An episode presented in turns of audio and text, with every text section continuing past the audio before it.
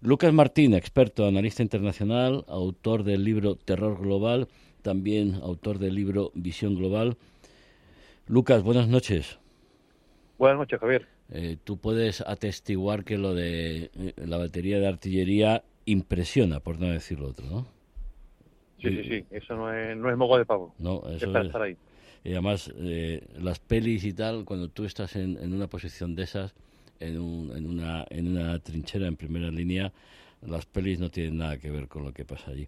No, ni, mucho menos. Ni eh, mucho menos. Eh, ver, por ejemplo, una, batería de esas disparar con lo que se llama espoleta a tiempos, que el proyectil explosiona en el aire, justo unos 20 metros por encima del terreno, y todo el cono me trae acá sobre las posiciones, eso la verdad es que verlo impresiona y dice, joder, el que esté abajo, vaya tela. Lo tiene, lo tiene crudo. Hablábamos con, con María sobre la desinformación sobre las noticias eh, falsas, como sobre la imagen, la propaganda. Hemos visto que, que Putin fue a, Crimea el fin de semana, luego Zelensky ha ido eh, a Zaporilla. O sea, que, eh, querías destacar que en este momento los dos bandos están utilizando y mucho la información en, en, su propio beneficio como un arma más, como además ha ocurrido siempre y, y en cierta manera es lógico.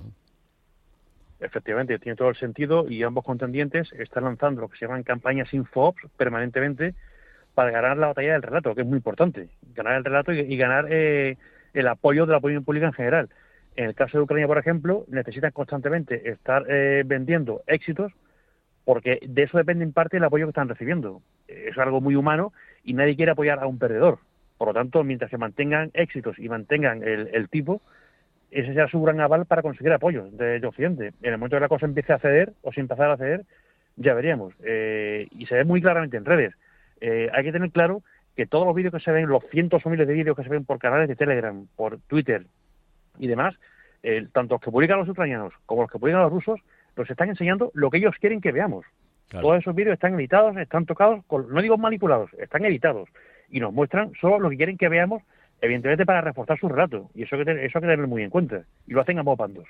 Bueno, quizá eso es lo que ha ocurrido también en Moscú, que Xi Jinping y Vladimir Putin nos han contado lo que a ellos les, les interesaba contarnos. ¿Cómo, analizas, cómo valoras eh, bueno, el comunicado, eh, los acuerdos, lo que, sé, lo que sabemos de lo que ha ocurrido en Moscú con Xi Jinping?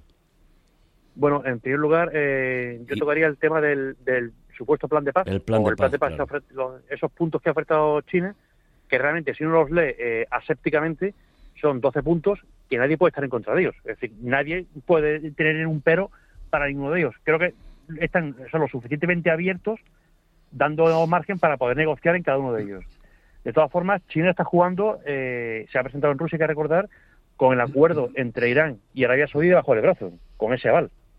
Está claramente jugando a, presentarse ante el mundo como la acción poderosa capaz de lograr acuerdos y solucionar problemas que no pueden hacer otros. Y además, en cierto modo, y digo en cierto modo entre comillas, no es no está contaminado o no es parte, digamos, de los apoyos, porque realmente el apoyo que da Rusia es prácticamente testimonial. Por lo tanto, eh, Estados Unidos no sería, por ejemplo, un país eh, con ningún aval de, de neutralidad para producir un acuerdo, pero ellos sí lo pueden presentar en cierto modo, ¿no? Entonces yo creo que, ese es el papel que está jugando China. Una cosa muy rápida, Javier, eh, el interés de China en solucionar el tema entre Irán y Arabia Saudí, no olvidemos la famosa ruta de la seda y el collar de perla que está creando China y que pasa por el Mar Rojo, con lo cual la primera interesada en que esa zona se calme, especialmente la zona de Yemen y demás, es China, para el paso de su barco con mercancías. Y una de las consecuencias de, ese acuerdo es que los rebeldes hutíes, los terroristas hutíes en, en Yemen, apoyados por, por Irán, pues van a dejar de recibir armamento y financiación por parte de, Irán, porque ahí se estaban enfrentando precisamente Arabia Saudí y Emiratos que estaban apoyando al gobierno legalmente constituido. Una, una, última, una última cuestión, Lucas, eh, antes de abrir a Pedro González y a Claudia Luna la la, tertulia. Eh, ¿Piensas que va a haber ofensiva ucraniana o, eso forma parte de lo que hablábamos antes de, de, las, de la desinformación para despistar? Así es, Javier. Eh, en los últimos días hay muchas noticias de posible ofensiva, ofensiva ucraniana, ofensiva inminente, incluso acciones de tanteo en el frente de Saporilla, eh, algunos movimientos en, la zona de Bakhmut.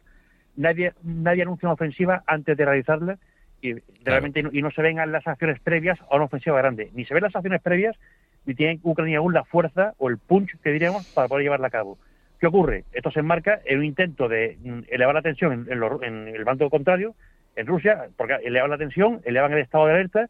Si te tengo así un mes, es imposible, te cansas, te acabas agotando. Es como el cuento de Pedro y el Lobo. Y cuando menos te lo espere, será la de verdad. Y evidentemente ha aderezado con esa campaña de información.